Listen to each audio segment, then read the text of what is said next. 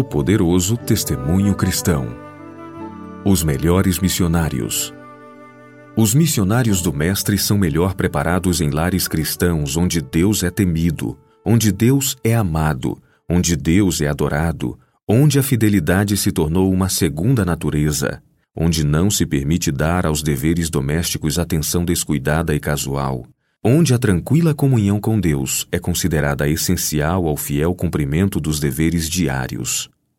Os deveres domésticos devem ser cumpridos com a consciência de que, se forem desempenhados no devido espírito, comunicarão uma experiência que nos habilitará a trabalhar para Cristo de maneira mais permanente e proveitosa. Quanto poderia realizar um cristão ativo no terreno missionário, cumprindo fielmente os deveres diários, levantando alegremente a cruz, não negligenciando nenhum trabalho, embora desagradável pelas inclinações naturais. Nossa obra para Cristo deve começar com a família, no lar. Não existe campo missionário mais importante do que esse. Muitos descuidaram vergonhosamente desse campo do lar, e é tempo de que sejam apresentados recursos e remédios divinos para corrigir esse mal. O mais alto dever que pesa sobre os jovens está no próprio lar, sendo uma bênção ao pai e à mãe, aos irmãos e irmãs, mediante afeição e verdadeiro interesse. Aí podem eles manifestar abnegação e desprendimento de si mesmos no cuidado e serviço por outros. Que influência pode uma irmã exercer sobre os irmãos? Se ela for reta, poderá determinar o caráter deles. Suas orações, sua gentileza e afeição muito podem efetuar no ambiente da família. Aqueles que receberam a Cristo devem demonstrar na família o que a graça fez por eles. A todos quantos o receberam, deu-lhes o poder de serem feitos filhos de Deus, aos que creem em seu nome. João 1,12. O verdadeiro crente em Cristo possui uma autoridade natural, a qual torna sua influência sensível a toda a família. E isso ajuda no aperfeiçoamento do caráter de todos no lar. Argumento que não pode ser anulado. Um lar cristão bem ordenado é poderoso argumento em favor da realidade da religião cristã, argumento que o incrédulo não pode contradizer. Todos podem ver que há na família uma influência em atividade a qual afeta os filhos e que o Deus de Abraão está com eles. Se os lares dos professos cristãos tivessem um molde religioso correto, exerceriam uma poderosa influência para o bem seriam, na verdade, a luz do mundo. Influência ampliada. Os filhos devidamente educados que gostam de ser úteis, de ajudar o pai e a mãe, estendem o conhecimento das ideias corretas e dos princípios bíblicos a todos com quem entram em contato. Quando nossa própria casa for o que deve ser, não deixaremos que nossos filhos cresçam na ociosidade e indiferença para com os reclamos de Deus em favor dos necessitados que os rodeiam. Como a herança do Senhor, estarão habilitados para empreender a obra onde estiverem. Desses lares resplandecerá uma luz que se revelará em favor dos ignorantes, levando-os à fonte de todo o conhecimento exercerão influência poderosa em favor de Deus e de sua verdade. Pais que de outro modo não seriam alcançados são-no com frequência por meio de seus filhos. Luz para os vizinhos. Precisamos de mais pais radiantes e radiantes cristãos. Achamo-nos demasiado fechados em nós mesmos. Com frequência, as palavras bondosas e animadoras, o sorriso alegre, são retidos de nossos filhos e dos opressos e desanimados. Pais, repousa sobre vocês a responsabilidade de ser portadores e refletores de luz. Brilhem no lar como luzes, iluminando o trilho que os filhos têm de palmilhar.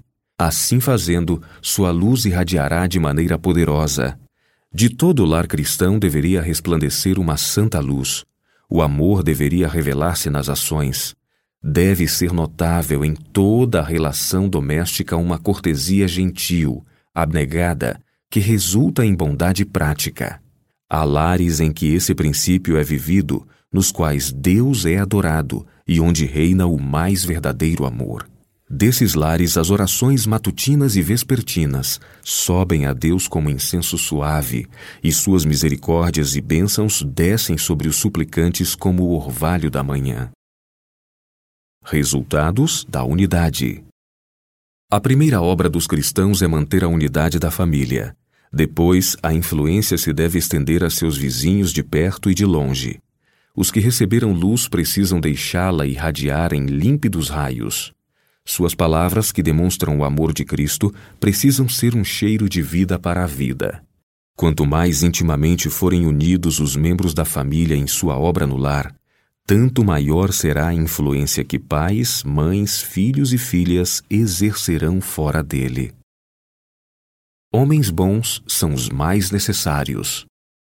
A felicidade de famílias e igrejas depende das influências domésticas.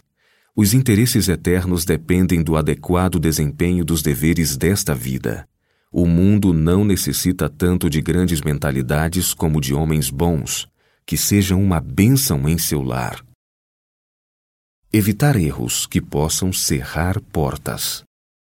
Quando a religião se manifesta no lar, sua influência é sentida na igreja e na vizinhança. Mas alguns que professam ser cristãos conversam com os vizinhos acerca de suas dificuldades domésticas. Contam suas dificuldades de modo a atrair a si a simpatia. É, porém, grande erro derramar nossas aflições nos ouvidos de outros, especialmente quando muitos de nossos desgostos são fabricados e existem devido à nossa falta de espiritualidade e caráter defeituoso. Os que saem para contar suas mágoas particulares a outros fariam melhor em ficar em casa para orar, entregar sua vontade perversa a Deus, cair sobre a rocha e se despedaçarem, morrerem para o próprio eu, para que Jesus os faça vasos de honra.